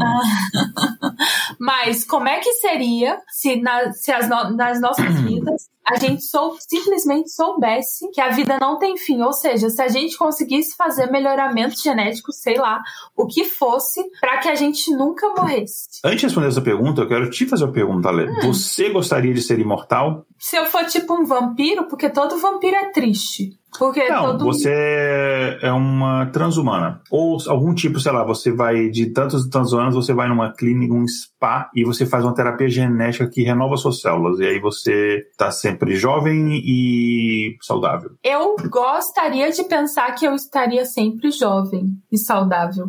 Mas eu acho que eu não gostaria de viver para sempre. Eu gosto mais da ideia de saber que, que eu vou virar CO2 adubo. Eu acho isso legal. Acho que a gente faz tanta merda no, no planeta que a, a gente voltar como adubo na, é na, nada mais merecido. É justo. Você? Né? Eu não gostaria, porque eu, eu acredito que a certeza da morte torna a vida muito mais valiosa. Uhum. Porque os momentos que você está vivendo, eles são finitos. Dá muito mais valor. Se você sabe que, por exemplo, você vai a Paris apenas uma vez, você vai querer curtir Paris, porque você só vai aquela vez. Você não sabe quando você vai de novo. Agora, se você sabe que você vai a Paris uma vez por mês, ah, whatever, próxima vez eu vou na Torre Eiffel, outra próxima vez eu vou no, uh, sei lá, no Louvre ou alguma coisa assim. Porque você vai todo mês. Então, não sabe. Então, assim, a certeza da morte, acho que faz a vida ter um valor muito mais especial. Mas não só por isso, porque assim, acho que chega um ponto que você vai cansar mesmo, né? Mas falando, enfim, e tem a questão também, se todo mundo for imortal, a gente já tá com problema de superpopulação no mundo, imagina todo mundo imortal, né? Uhum. Mas falando de imortalidade, né, ele é uma concepção que existe, um sonho, um desejo, enfim, que vem desde a Grécia Antiga, né, onde você pensava nesse quesito de corpo e consciência, né? As religiões, elas, elas trabalham muito nessa área, né, de imortalidade, né? O seu corpo, sim, voltou para a Terra, mas existe algo que sobreviveu aquilo, algo que é imortal. Uh, e para algumas pessoas isso dá bastante sentido à própria existência delas. Eu não estou debatendo se isso é real ou não é real, isso não vem ao caso, para ser relevante para essa discussão, né? Mas é um conceito que existe há muito tempo. Uh, a gente fez um episódio, que eu não vou lembrar o número agora, sobre alquimia, em que a gente fala dessa busca pela, pelo, pela elixir da juventude, pela própria elixir da imortalidade e tal. Enfim, a gente tem é, isso descrito em várias obras da literatura, como por exemplo, e assim, eu já estou queimando uma das minhas indicações, que enfim, mas é o clássico, o retrato de Dorian Gray, né, do Oscar Wilde, enfim. Então, esse é um conceito que a gente vem, não é uma coisa nova, né? Assim, não é que existe há muito tempo, é, mas é um conceito que a gente vem explorando, falando, debatendo, sonhando sobre a, desde que, que a gente se entende como civilização, né? E você tem uma, uma tentativa de várias pessoas, assim, por exemplo, é, eu acho que uma coisa que eu falei quando eu publiquei meu primeiro livro, que era a minha tentativa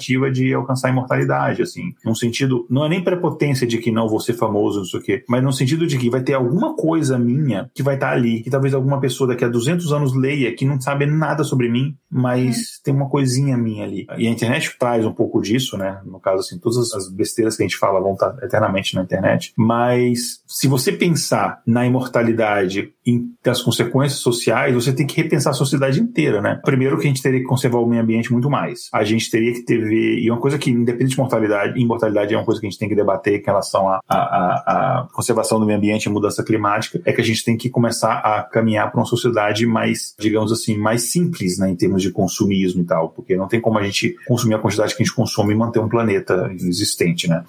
Então a gente uhum. tem que pensar em tudo isso, né? Tem questões uh, sociológicas, tem questões de emprego, uh, porque até conceito de aposentadoria vai ser diferente. E aí, mas quem que vai aguentar ficar 170 anos na mesma profissão? Até mesmo conceitos, por exemplo, você vai ter duas, três, quatro, cinco faculdades, porque talvez quando você tiver com 232 anos, você queira, ah, não, agora eu acho que eu vou estudar é, arte grega em vez de trabalhar com matemática, enfim. Então, abre também um leque para todas essas possibilidades, né? Então, enfim, existe, enfim, como eu afirmava, né, é, Émile Durkheim, é, o homem ele é moldado pela sociedade e a sociedade é moldada pelo homem. Então, você pensar na moldagem, na, na modelagem do homem, que ele chegue num ponto de imortalidade, você também tem que imaginar que essa imortalidade vai moldar a sociedade em si, né?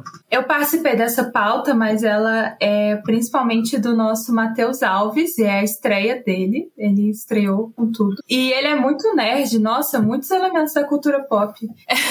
ele citou aqui, isso é Tolkien que se pronuncia? É porque é Tolkien. Sim, Tolkien. sim, é o Tolkien. Uhum.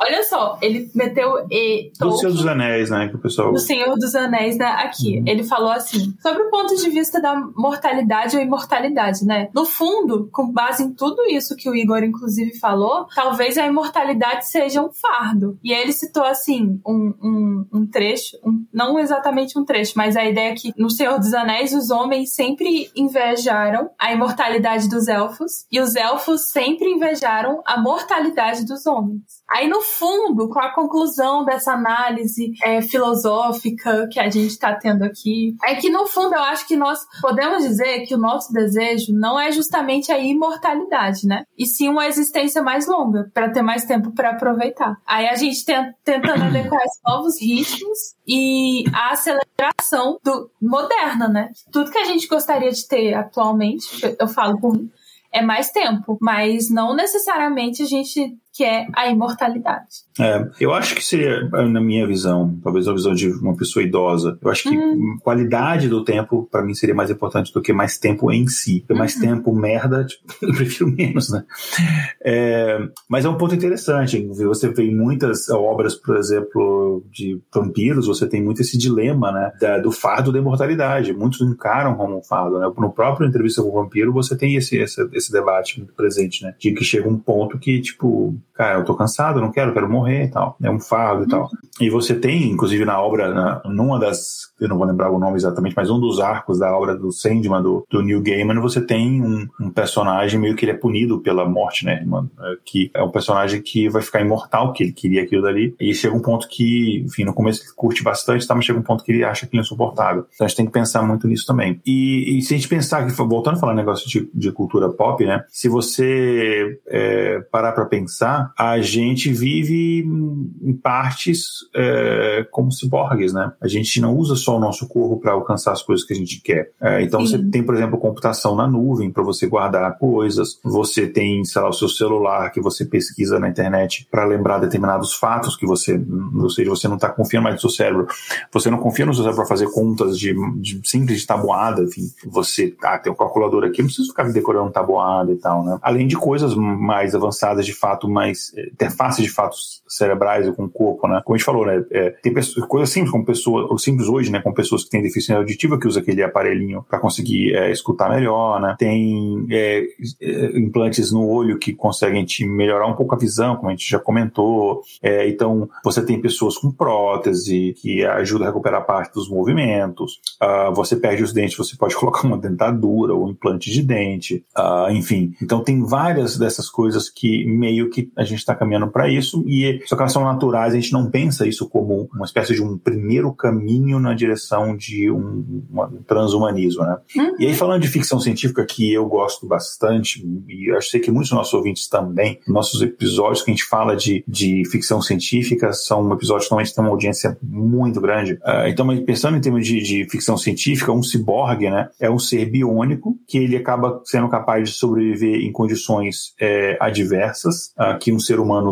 100% biológico não conseguiria. E você tem coisas, por exemplo, sei lá, por exemplo, no, filme Blade Runner, né, que tem inclusive o, o próprio livro, que é bem diferente, e é muito bom também, eu recomendo o pessoal ler, que é enfim, o filme, o primeiro é de 82. E nesse filme, os replicantes, né, que são basicamente são humanos, que eles são engenhados geneticamente assim, eles podem ser melhorados de uma forma como nenhum ser humano é capaz, né? Então, eles têm mais força, mais habilidade, mais velocidade, melhor visão, eles têm tudo aprimorado. A gente tem um passo muito além disso, que é, por exemplo, o Westworld, né, que a gente já comentou em vários episódios sobre Westworld, que é a série que começou ali em 2016 e tem uma das primeiras temporadas melhores de séries assim é, que eu já vi, que a ideia é você e aí ele aborda em algumas em algum, e aqui é um pequeno spoiler, mas é uma série mais antiga, da, não, eu tô liberado para fazer spoiler. Vai ter alguns, uhum. algumas temporadas, alguns episódios que você começa a entender que um dos objetivos da tecnologia de você ter aqueles inteligências artificiais ali, androides, era você ter a capacidade de você pegar uma pessoa humana que estava doente, alguma coisa assim, uma limitação, e você transferir a consciência dela para um corpo desses androides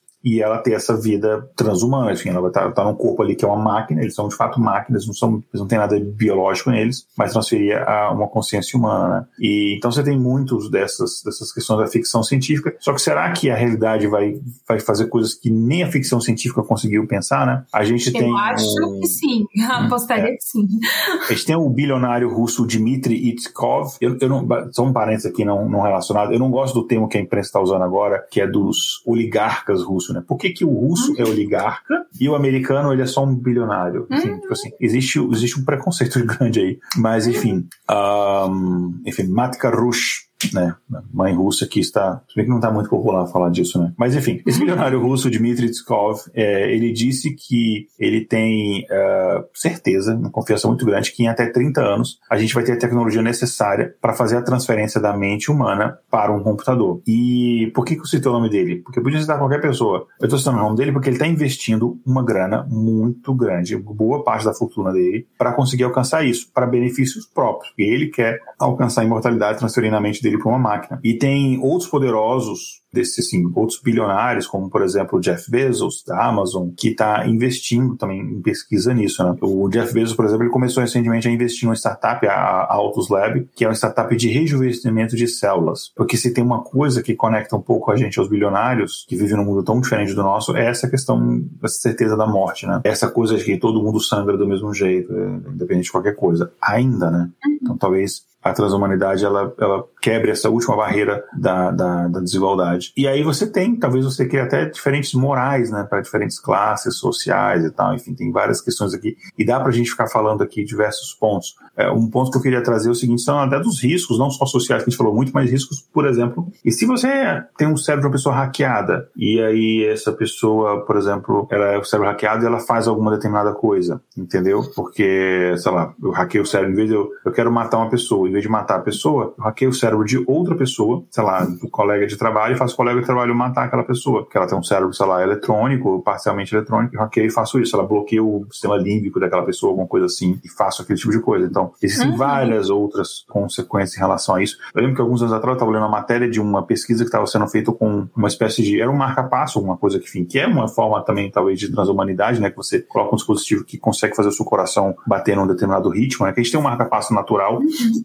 que é um sistema é, de nervos assim que ele vai ali do cérebro diretamente ali ao coração, ali um pontinho do coração que ele meio que vai emitindo sinais elétricos para manter a frequência cardíaca e às vezes a pessoa tem um problema ali, então você coloca um marca-passo eletrônico. E aí o pessoal fez um marca-passo, que a ideia era interessante. Quando eu li a ideia eu falei, ih, que ideia merda, mas assim, o, objetivo era interessante, fazer um marca-passo com uma conexão, eu não sei se era Bluetooth ou era wireless, mas uma conexão externa, que aí se tivesse algum tipo de problema no coração, ele comunicaria, mandava uma mensagem imediatamente pro médico ou ligava para emergência, alguma coisa assim. Só que no período de testes, isso não foi implementado, o pessoal teve a ideia muito boa, e no terceiro muito boa mesmo, vamos ver se alguém consegue hackear isso. E conseguiram hackear em coisa de uma hora. Uhum. Aí o cara conseguiu fazer o marca-passo da pessoa parar. Assim, não tinha não estava implantado numa pessoa, era, era um aparelho separado, assim, mas conseguiram hackear, conexão sem fio, ninguém precisou botar um cabo, sei lá onde que se enfia um cabo numa pessoa, era sem fio, e aí uh, hackearam e fez o negócio parar de funcionar. Então você imagina. Então, assim, tem várias questões também de segurança, de outras coisas que a gente tem que debater, Nossa. e tem todo mundo que participar do debate, né? Esse, enfim, é um tema, uhum. como você falou, a pauta, é, você do, do Matheus, uh, muito bem feita para trazer essas discussões para a gente. E só que a discussão não termina aqui, né? Assim, a gente quer que o pessoal, que os ouvintes, eles participem dessa, dessa discussão, dê a opinião deles, que outros tipos de consequências a gente não teve tempo de debater aqui, que a gente pode continuar o debate é, fora do episódio. Sim. Já que o Igor não quer que eu faça uma rinha de transhumanistas versus bioconservadores no Twitter, vocês podem falar educadamente pontos que vocês achem interessante, né? Com educação, infelizmente. É isso então, gente. Espero que vocês tenham gostado do episódio. Ele não acabou ainda, mas a discussão é, já acabou, pelo menos aqui, e ela continua depois fora do episódio nas redes sociais.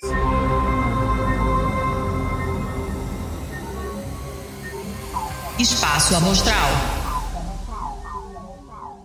A gente vai agora, gente, então, para o nosso quadro Espaço Amostral, onde a gente traz aqui para vocês algumas indicações culturais ou indicações diversas, não necessariamente culturais, para vocês. E a gente traz aqui, primeiramente, ali eu vou tomar a liberdade aqui, em vez de perguntar para você, trazer uma indicação. O Matheus deixou indicações dele. Então a gente Ótimo. vai falar aqui. É, ele deixou aqui quatro indicações que são muito boas. É, ele deixou uma primeira indicação, que é da série, a gente já indicou várias vezes aqui. Então fica uma reindicação, vale muito a pena, que é a série Westworld, né, que está na é, a série da HBO, e é uma das melhores. A HBO normalmente ela tem essa. HBO patrocina a gente. Ela tem essa tradição de fazer séries muito boas, uhum. uh, e essa não é uma exceção. Tem um livro que a gente já indicou outras vezes também, que é o Sapiens, né? Que a gente usa bastante nas pautas. Usa bastante. E tem o Homo Deus também. Ambos são do, do, do Harari, né? Do Yuval Noah Harari. Então são dois livros dele. E tem o Blade Runner. Ele deixou a indicação do primeiro filme do Blade Runner. Eu gostei do último também, o mais recente. Mas eu não vou interferir porque a indicação do Matheus não é minha. Mas esse, se eu for indicar eu também indico o livro original do Philip K. Dick, uh, que não é Blade Runner, o nome acho que. Ah, não vou lembrar o nome agora, porque eu tô idoso, tô esquecendo as coisas. E eu não. Eu, meu, meu, meu HD cerebral não chegou ainda. Eu comprei na Amazon, mas ainda não chegou. Uhum. É, mas então essas são indicações do Matheus. E você, Ale, você traz indicação pro pessoal hoje? Igor, eu consumi zero cultura pop. Hum. Como eu disse, eu tô trabalhando em quatro lugares e eu só quero sobreviver. Então, se eu tiver dica, bebam água e não trabalhem em quatro lugares. Essas são as minhas dicas da semana.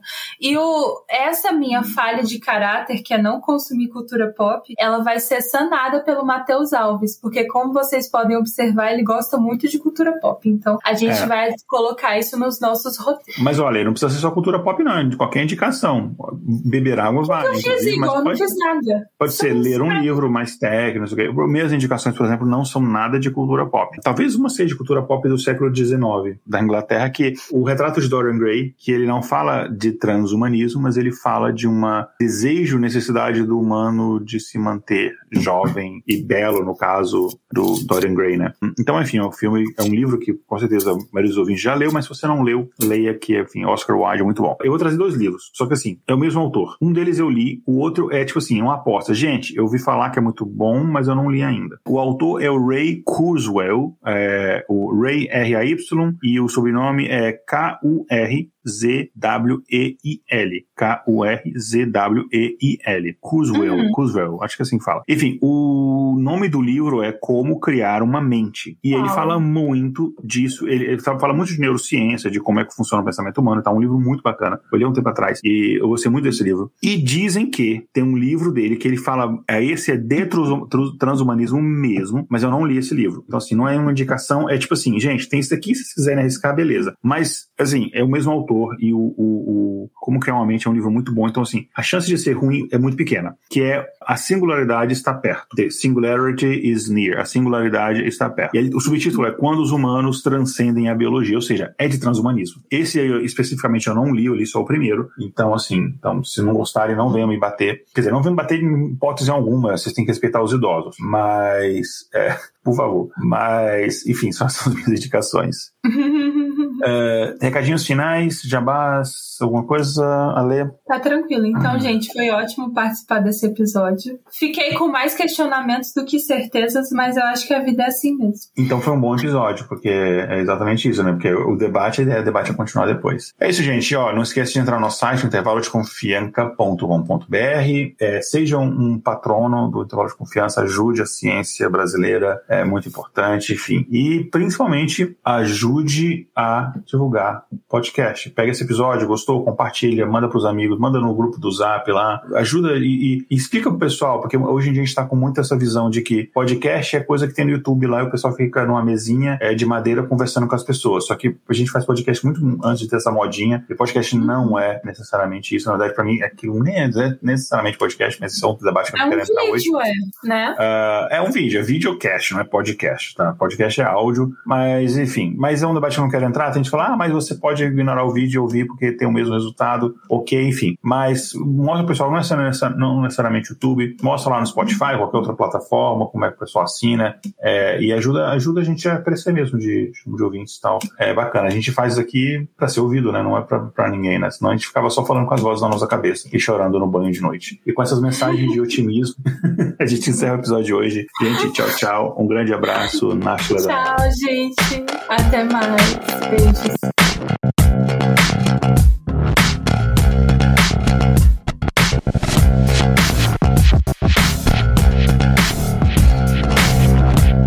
Pauta escrita por Matheus Alves e Ale Galdino. Vitrine, Júlia Frois. Vinhetas, Rafael Chino e Léo Oliveira.